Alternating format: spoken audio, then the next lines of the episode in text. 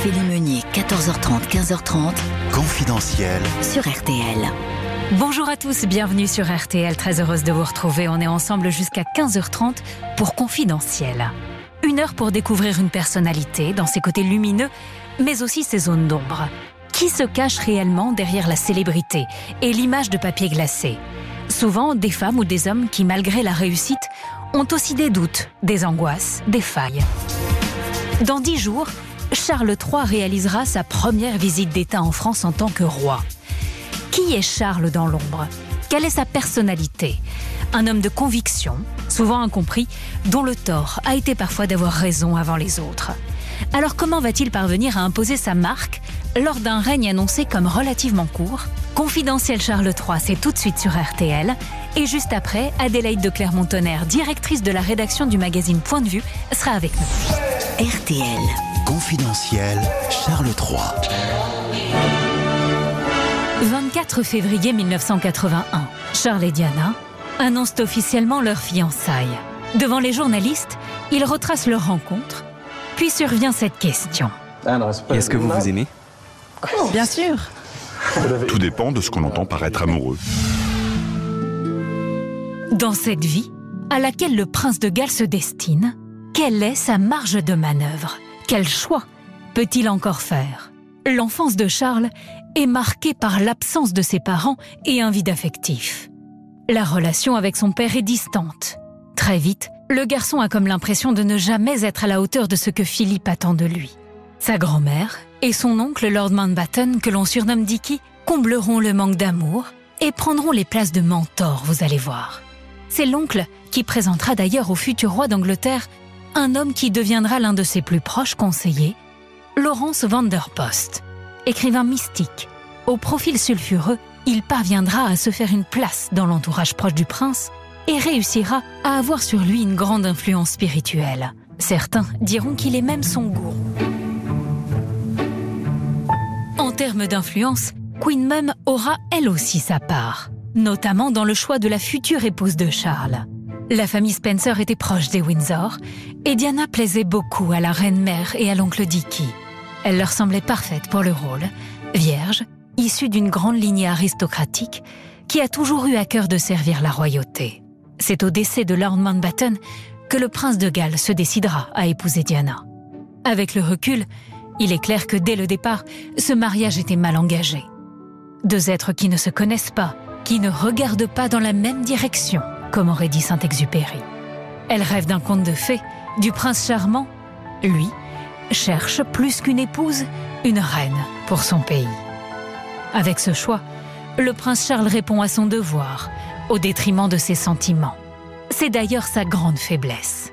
Charles est un sentimental, souvent incompris, un trait de caractère qui va faire vaciller la couronne britannique. Confidentiel. Charles III.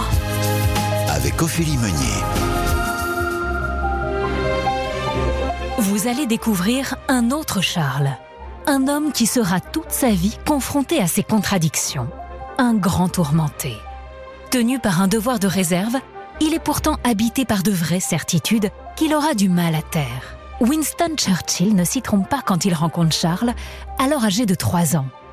Vous êtes bien jeune pour réfléchir autant, lui dira-t-il. Le prince a des convictions environnementales, politiques, sociétales, artistiques, spirituelles, autant de missions qui donnent un sens à sa vie et auxquelles il s'adonnera en attendant de monter sur le trône. Le 6 mai 2023, en l'abbaye de Westminster, à Londres, Charles III se présente enfin aux yeux du monde avec ses apparats de nouveau souverain. Sceptre, orbe et couronne. Cela pourrait être le début d'un conte de fées. Mais pour le roi Charles III, âgé de 74 ans, c'est surtout un aboutissement et la fin d'une longue attente dans l'antichambre du trône. Entre servir son pays, être à la hauteur du règne exceptionnel de sa mère et rester fidèle à ses convictions, le défi est immense. Alors à quoi s'attendre avec Charles III, qui est le nouveau roi d'Angleterre? Charles voit le jour le 14 novembre 1948, au lendemain de la Seconde Guerre mondiale. Sa mère Élisabeth n'a que 22 ans. Elle est la fille aînée du deuxième fils du roi George V. donc rien ne l'a prédestinée à porter un jour la couronne. Seulement voilà, l'abdication de son oncle, Édouard VIII, 12 ans auparavant, a propulsé son père, George VI, sur le trône. Cet événement inattendu changera à jamais son destin, mais aussi celui de sa descendance. Le petit Charles va devoir se préparer à devenir roi de manière précoce. Très tôt, il se révèle être un enfant sensible, solitaire et pas très intéressé par le sport. De plus, le petit garçon est coupé très jeune de l'attention de ses parents, qui partent en voyage parfois plusieurs mois. Ce sont alors les nannies qui prennent le relais. De ses premières années, Charles gardera une blessure affective profonde. Il passe ses deux premiers Noëls loin de la reine Élisabeth et du prince Philippe. Son père manquera même l'anniversaire de ses trois ans. Seule sa grand-mère, la reine-mère, lui témoigne de l'amour à cette époque. Plus tard, lorsqu'il aura besoin de se confier, c'est vers elle qu'il se tournera. Le roi George VI, son grand-père, meurt soudainement le 6 février 1952. Élisabeth devient reine à seulement 26 ans. À partir de ce moment, Philippe se met en tête d'endurcir cet enfant destiné à la plus haute fonction. Trop timoré à son goût, son père envoie Charles dans des écoles aux pratiques spartiates. Le collège écossais de Gordonstown, où il arrive à l'âge de 12 ans, est connu pour forger le caractère de ses élèves. Au programme chaque matin, footing et douche froide. L'hiver, dans les dortoirs, les fenêtres restent ouvertes toute la nuit, même les soirs d'orage. Charles en gardera un souvenir amer. Il y a été moqué, souvent battu la nuit, par les autres garçons qui lui envoyaient au visage leurs pantoufles ou leurs oreillers. Lui préfère la poterie, la musique ou encore le théâtre. Celui qui sera un jour chef de l'église anglicane s'intéresse aussi très vite aux religions et aux croyances. Lorsqu'il est étudiant à Cambridge, il étudie l'anthropologie, l'archéologie et l'histoire. Il développe alors une spiritualité qui ne le quittera jamais et une curiosité pour toutes les religions. Aujourd'hui encore, chaque soir, il se met à genoux pour prier. Il se démarque avec ses positions sur l'islam, religion qui le passionne. En tant que chef de l'église anglicane, cet engouement ne fait d'ailleurs pas l'unanimité. Aujourd'hui, ses détracteurs le disent sous l'influence d'un gourou, Laurence van der Post, qui est aussi le parrain de William.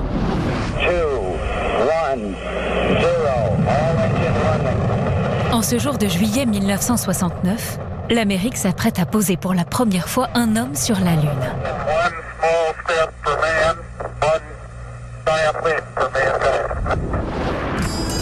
Charles, lui, est sur le point d'être investi officiellement prince de Galles. Consciencieux, Charles tient alors à faire son discours en gallois. Après des mois de travail, Paris réussi, le futur monarque parlera plus tard d'un moment décisif de son existence.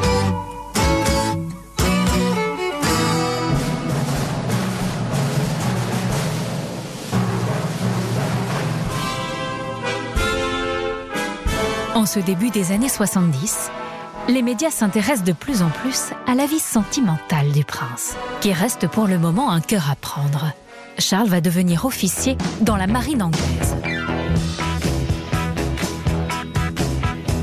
C'est alors à cette époque que le jeune prince fait la connaissance d'une certaine Camilla Chand. Charles est tout de suite séduit par cette jeune femme simple et naturelle. Elle a deux ans de plus et ne paraît pas le moins du monde impressionné par le futur roi. Cependant, il y a un hic. Son pédigré n'a rien de celui d'une future reine. Sa famille n'est pas d'un rang suffisamment élevé. En plus, la pétillante Camilla fréquente déjà un officier britannique, Andrew Parker Bowles. Les deux jeunes gens qui s'entendent à merveille continuent tout de même de se voir lors de matchs de polo ou dans un club très chic du West End londonien. En ce début 1973, Charles est rattrapé par sa carrière militaire.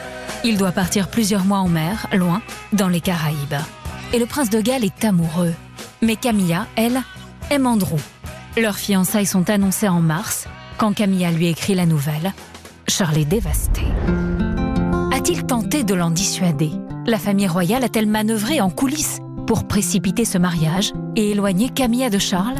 Toujours est-il qu'au mois de juillet suivant, celle qui est loin de se douter qu'elle sera un jour reine d'Angleterre devient Camilla Parker Bowles, un nom qui rimera quelques années plus tard avec celui du scandale.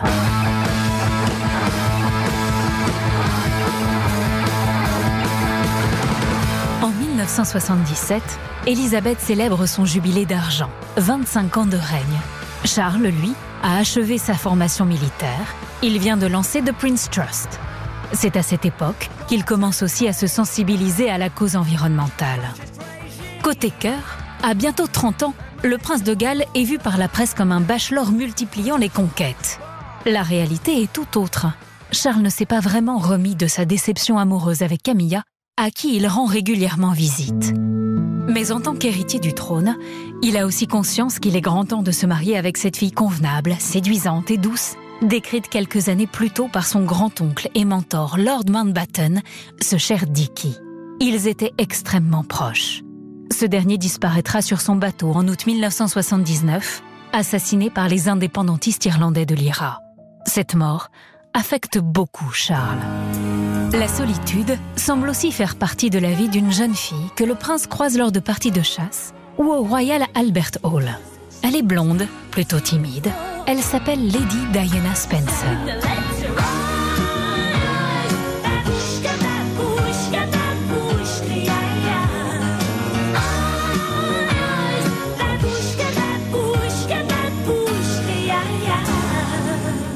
Au début de l'été 1980.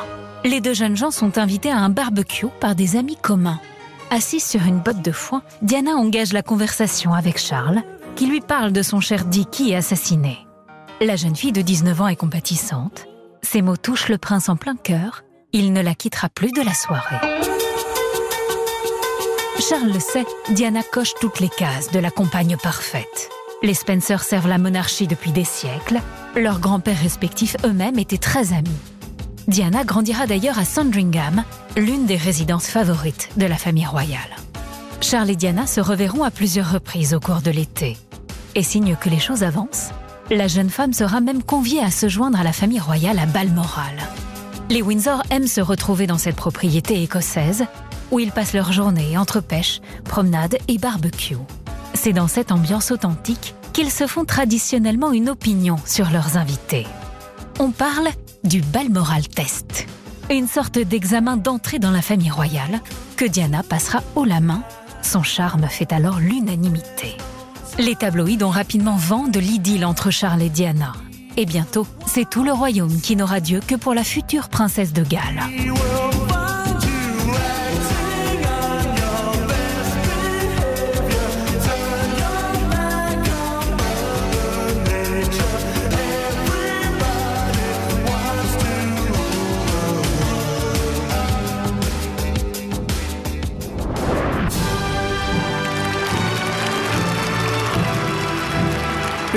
De Charles et Diana est célébrée en grande pompe le 29 juillet 1981. C'est le mariage du siècle dont 750 millions de téléspectateurs seront les témoins conquis. Un premier enfant, un fils, William, arrivera moins d'un an plus tard, puis un second, Harry, en 1984. Le couple se révèle en fait rapidement mal assorti. Elle a 20 ans à peine, lui 32. Ils ne se connaissent pas très bien, ils ne se sont vus qu'une douzaine de fois avant leur fiançailles. Les époux ont du mal à se trouver des points communs et même à cacher leur mal-être. L'humeur de la princesse de Galles est de plus en plus inégale, Charles est souvent absent, le couple fait rapidement chambre à part. En ce début des années 1980, la désillusion est déjà là. Et Camilla, elle, n'est pas loin. Autre fait qui abîme le couple, c'est Diana qui prend absolument toute la lumière, au détriment de Charles. Les paparazzis sont de plus en plus présents. La princesse de Galles devient une icône auprès du public. Lors d'un dîner officiel à la Maison Blanche, fin 1985, on la voit danser avec John Travolta, magnifique dans sa robe de velours bleu nuit. Le monde entier est fou de cette jeune femme qui dépoussière enfin cette bonne vieille monarchie britannique. En public, Charles et Diana tentent de donner le change en affichant une complicité poussive. En privé, l'ambiance est étouffante. Le prince de Galles, qui va avoir 40 ans, se consacre de plus en plus à sa vie officielle. On le voit intervenir sur la jeunesse, l'architecture, l'environnement, l'agriculture, autant de sujets qui le passionnent. il passe de plus en plus de temps dans le jardin de son manoir d'Highgrove. Quand il cultive les espèces rares de plantes, d'arbres et de fleurs, il pense à sa chère grand-mère, Queen Mum. Et il aime mettre en pratique ses nouvelles idées sur la culture biologique.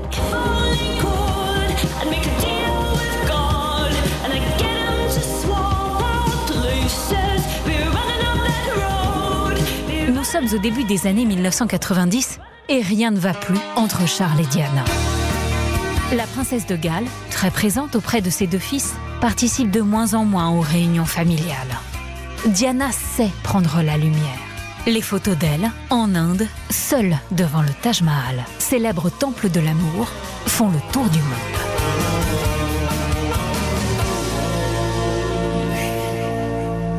En juin 1992, la publication d'un livre intitulé Diana, sa vraie histoire, fait l'effet d'une bombe. Elle s'y confie sur sa liaison entretenue par son mari avec Camilla. Les Britanniques, comme les Windsor, sont sous le choc. La reine Elisabeth et le prince Philippe tentent un temps de jouer les médiateurs, mais il est trop tard. Le couple Charles-Diana est brisé. Le 9 décembre, le Premier ministre John Major annonce officiellement au Parlement la séparation du prince et de la princesse de Galles. La révélation de l'infidélité de Charles scandalise alors le monde. Il devient le membre le plus impopulaire de la famille royale. Camilla, harcelée par la presse, gardera elle longtemps l'image de la briseuse de ménage, celle par qui le malheur arrive. De son côté, Diana multiplie les actions caritatives et devient la princesse des cœurs, surnom qui ne la quittera plus jamais. En 1995, Diana enfonce un peu plus le clou. Lors d'une interview télévisée, elle affirme ⁇ Nous étions trois dans ce mariage ⁇ Celle qui est toujours princesse de Galles évoque aussi ouvertement sa propre relation extra-conjugale. C'en est trop pour la reine qui ordonne au couple de divorcer au plus vite. Ce sera fait le 12 juillet 1996. It is announced from Buckingham Palace that with regret, the Prince and Princess of Wales have decided to separate. De nouveau célibataire, Charles compte désormais imposer Camilla à ses côtés, même si cela doit prendre du temps. C'était sans compter sur la disparition de la princesse de Galles le 31 août 1997 à Paris, dans l'un des accidents de la route les plus tragiques de l'histoire. Dimanche 31 août, Isabelle Langer. Bonjour, c'est l'information de la nuit. Lady Diana est décédée. La princesse a succombé à ses blessures suite à un accident de voiture survenu cette nuit à Paris. La famille royale se trouve à Balmoral le soir du drame. Charles a la lourde tâche d'annoncer à William, 15 ans, et Harry, 13 ans, la disparition de leur mère. Un traumatisme qui impacte encore aujourd'hui les choix de vie de ce dernier. Le prince de Galles, très affecté également par la disparition de Diana, se recueillera un long moment sur sa dépouille à Paris. La nation est en deuil. Après un silence pesant de plusieurs jours, la reine finit par prendre la parole. Le 6 septembre, les obsèques de Diana sont suivies par 2 milliards et demi de téléspectateurs. Le monde entier est sous le choc. La monarchie manque de ne pas se relever de ce drame.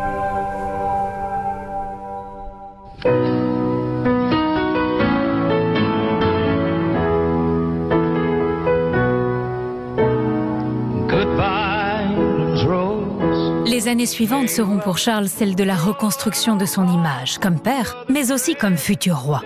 Mais son principal chantier reste de faire accepter Camilla. Chose peu aisée, tant elle suscite encore le rejet de la population et de la reine, qui ne veut toujours pas en entendre parler. William, qui avait été le confident de sa mère, semble lui plus disposé à son égard. Le tabloïd The Sun a vent de plusieurs rencontres et écrit Si William peut tolérer une relation Charles-Camilla, le peuple peut-il peut-être lui aussi l'accepter? L'idée fait son chemin, tout doucement. Mise au banc de la famille royale, Camilla devra attendre le début des années 2000 pour se trouver dans la même pièce qu'Elisabeth II. Une rencontre fortuite sera organisée à l'abri des regards lors d'une garden party et de simples banalités échangées. Autre obstacle de taille, la très influente reine-mère est toujours farouchement opposée à cette union. La grand-mère adorée du prince Charles ne se souvient que trop bien de l'abdication par amour de son beau-frère, Édouard VIII. L'histoire de cet homme qui a privilégié son bonheur personnel au détriment de son devoir, est un traumatisme pour la famille royale qu'elle espère ne jamais revivre. C'est seulement suite à la disparition de Queen Mum, en mars 2002, à l'âge de 101 ans, que Camilla se verra petit à petit acceptée par le clan. Et un an plus tard, elle emménagera avec le prince à Clarence House. Pendant ce temps, Charles donne l'image d'un père soucieux de ses fils. William vient de rentrer à l'université de St Andrews, en Écosse. Harry, de son côté, se prépare à une carrière militaire. Cela ne l'empêche pas de multiplier les frasques et de se retrouver régulièrement en une des tabloïdes. Un jour, il a une altercation avec un paparazzi à la sortie d'une boîte de nuit. Un autre, il porte un uniforme nazi lors d'une soirée costumée. Charles est tourmenté par son cadet, mais en cette fin 2004, il demande tout de même à Camilla de l'épouser. La reine vient de lui donner sa bénédiction. Une cérémonie civile simple unit Charles et Camilla à Windsor le 9 avril 2005.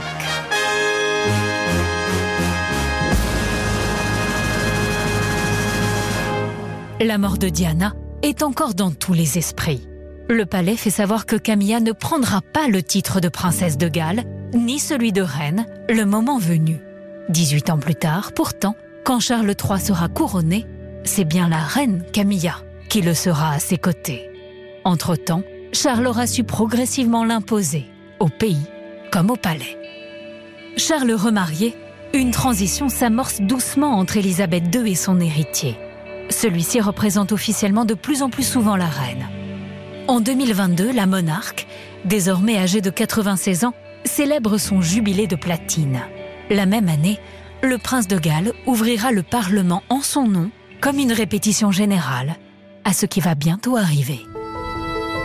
Camilla accepté, c'est au tour d'Harry et Meghan de causer du souci à Charles. En janvier 2020, son fils et sa femme, l'actrice américaine Meghan Markle, annoncent leur intention de quitter la famille royale.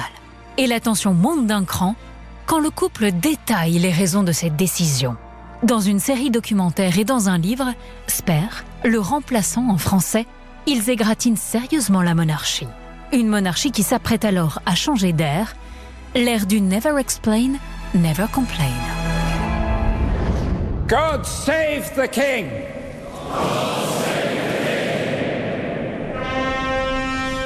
Le 8 septembre 2022, Elisabeth II s'éteint à Balmoral. Charles enfile tout naturellement le costume du souverain. Ce rôle, il le connaît déjà bien pour l'avoir si longtemps observé. C'est la fin d'une vie et le début d'une autre.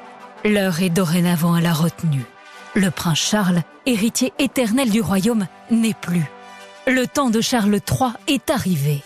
Comment imprimer sa marque lors d'un règne annoncé comme relativement court? Charles aura certainement à cœur de faire mentir ses détracteurs. Non, la vie de Charles l'héritier n'est pas une simple vie d'attente. Elle est riche d'engagement, comme par exemple pour la cause écologique. Je fais partie de ceux qui détestent jeter quoi que ce soit. Tant que je rentre dans mes vêtements, je préfère les réparer, les raccommoder plutôt que de les délaisser. Charles a été visionnaire alors que le monde entier l'a raillé. C'est pourtant bien son intuition qui était la bonne. Ses convictions, il en fera aussi une juteuse entreprise. Charles III est aujourd'hui plus riche que l'était sa mère. Grâce à ses affaires, la fortune personnelle du roi d'Angleterre est estimée à 400 millions de livres. Est-ce là aussi d'ailleurs l'une des raisons qui va alimenter la rancœur du couple Harry et Meghan à son encontre? Ces derniers ne bénéficient plus d'aucune largesse de la part de Charles III. La générosité et les œuvres caritatives ont toutefois été au cœur de la vie du souverain. En 1981, il fonde le Prince Trust, une organisation dont l'objectif est de soutenir les jeunes défavorisés pour accéder à l'éducation, à la formation ou à l'emploi. Il est aujourd'hui président de 19 associations, dont 17 qu'il a fondées. Petit garçon harcelé à l'école. Homme détesté après la mort de Diana. C'est finalement l'amour qui a triomphé. Et certainement ses convictions écologiques. N'est-il d'ailleurs pas arrivé sur le trône au bon moment? pour qu'elle se concrétise.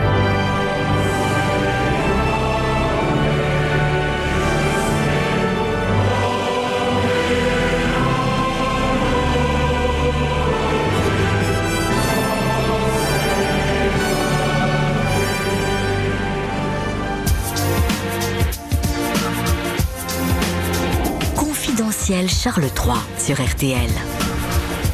Avec Ophélie Meunier. Bonjour Adélaïde de Clermont-Tonnerre. Bonjour Ophélie. Vous êtes journaliste romancière, directrice de la rédaction de Point de vue. Merci d'être avec nous sur RTL. Le temps du deuil de la reine Elisabeth est passé, ça y est, ça fait un an qu'elle est morte.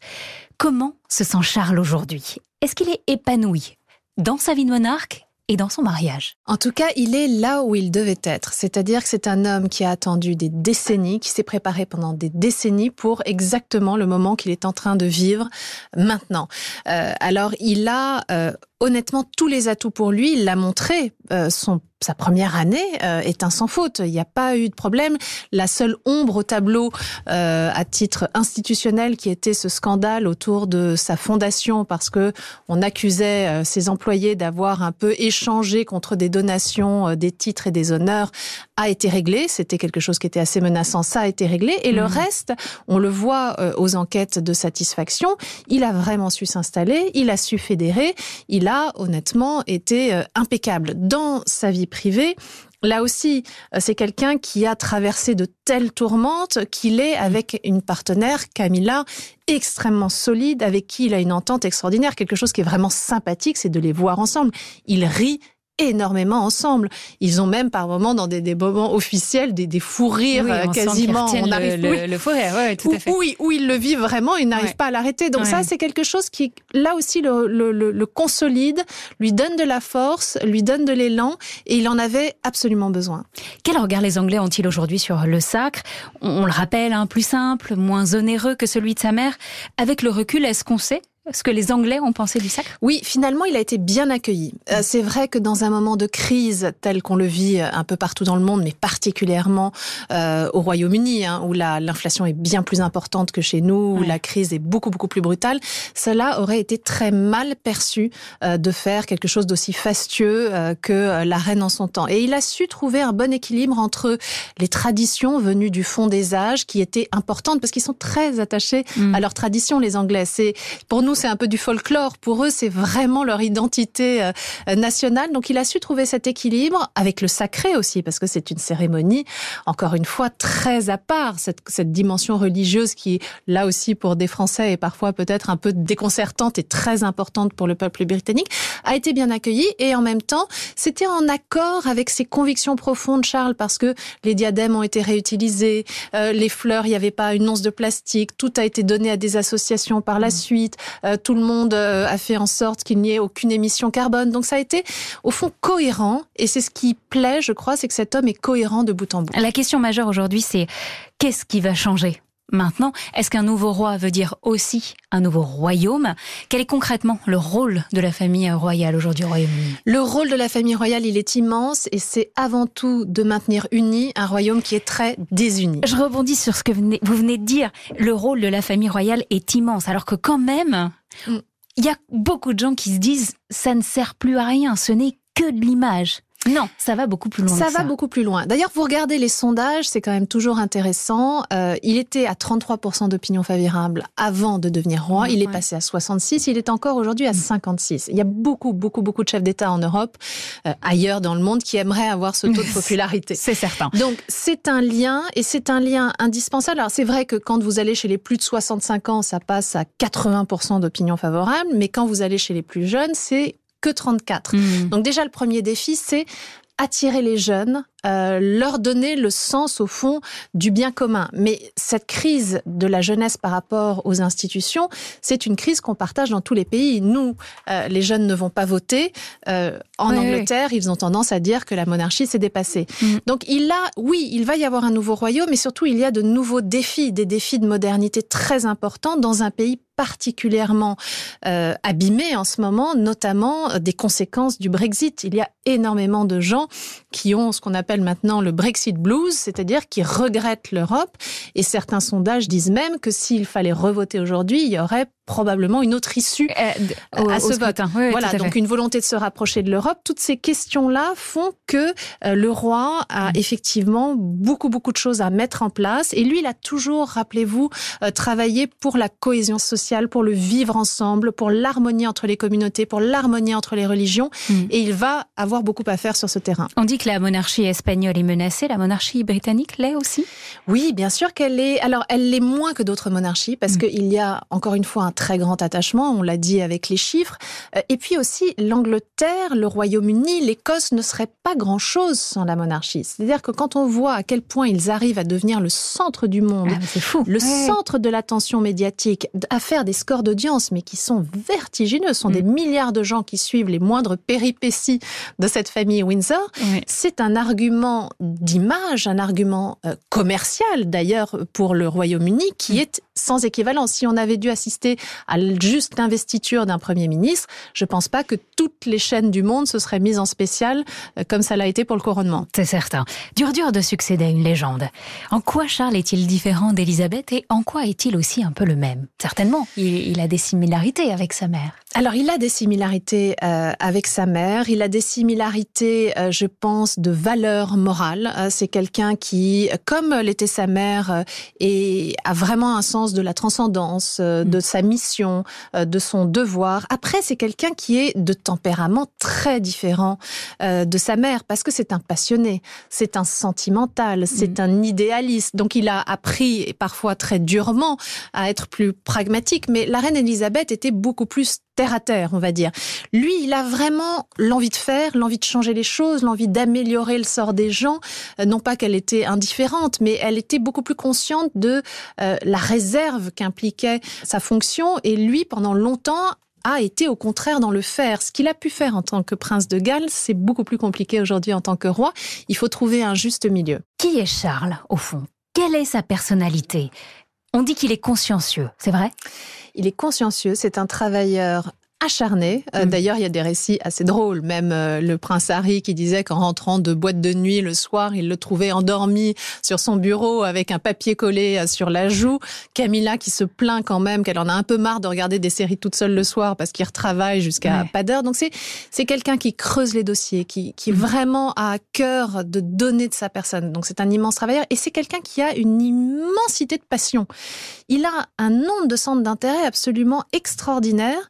ça va de l'anthropologie aux religions, où il, vraiment il a creusé très profondément ce que c'était que l'islam, ce que c'était que le judaïsme, ce que c'était que les religions bouddhistes. Enfin, c'est quelqu'un qui a vraiment ce... ce avec des prises de parole courageuses, d'ailleurs. Oui, euh, avec une appétence philosophique profonde, mais qui en même temps euh, aime, n'aime rien tant que les jardins. D'ailleurs, il a des mains souvent mm. tout écorchées euh, parce qu'il a été taillé ses rosiers, planté des arbres. Il n'a pas du tout des mains d'intellectuels ou d'esthètes. Il a des mains d'hommes qui aiment la campagne. C'est quelqu'un qui a eu énormément de combat. Il est passionné d'architecture, alors pas forcément de façon extrêmement contemporaine, il est parti en bataille souvent contre l'architecture contemporaine. Donc c'est un homme qui est au fond a encore un peu ce qui était cet idéal de l'honnête homme euh, au siècle des Lumières, l'idée de s'intéresser à tout sans se piquer de rien. Euh, donc ça c'est quelque chose de séduisant. Il a euh, adoré la musique, il a été un acteur tout à fait correct au théâtre, il a appris des tours de magie.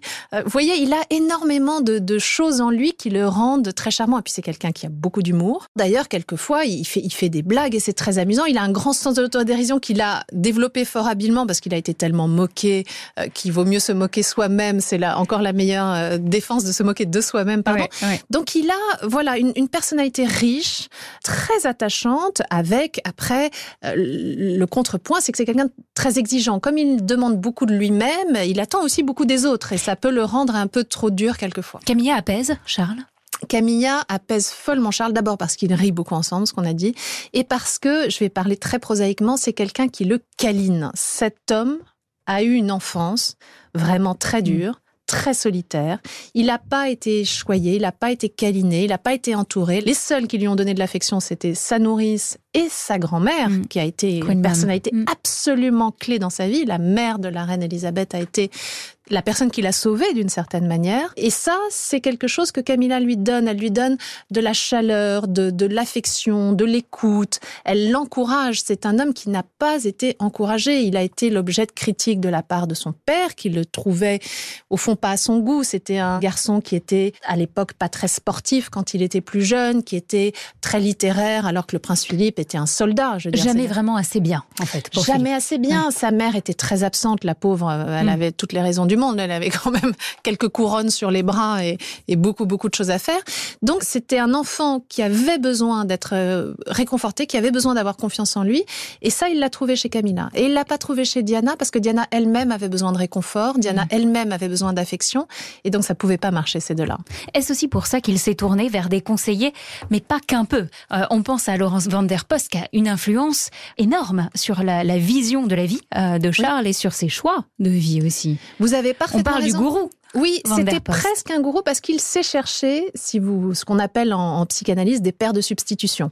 C'est-à-dire des hommes qui pouvaient le guider, qui pouvaient l'accompagner. Il y a un autre père de substitution qui était Lord Mountbatten, qui a été mm. quelqu'un d'extrêmement important pour lui. Alors, ce qui est intéressant, c'est qu'il l'a été pour deux générations parce que c'est lui, euh, ce vice-roi des Indes, qui a sauvé euh, le prince Philippe, qui a lui aussi une enfance absolument terrible et qui a ensuite vraiment aidé Charles à s'épanouir, à, à trouver son chemin, à trouver sa place parce que c'était extraordinaire compliqué parce que vous avez un destin, vous n'avez pas le choix de mm. votre chemin et en même temps, euh, il faut vous occuper pendant tout ce temps où vous n'êtes pas roi. Et ça, Charles a su le faire aussi parce qu'il a eu ses guides. Et puis, c'est encore une fois un être profondément spirituel, qui a des grandes interrogations sur la vie, mm. sur le sens de l'être humain, euh, sur le cosmos, sur l'harmonie entre euh, la nature et la manière dont les êtres humains doivent s'y intégrer et doivent s'y euh, investir. Et, et c'est très logique, encore une fois, c'est quelqu'un qui a une cohérence avec ses combats pour le climat, la biodiversité et la préservation de la nature. Il a eu raison avant tout le monde sur ce sujet.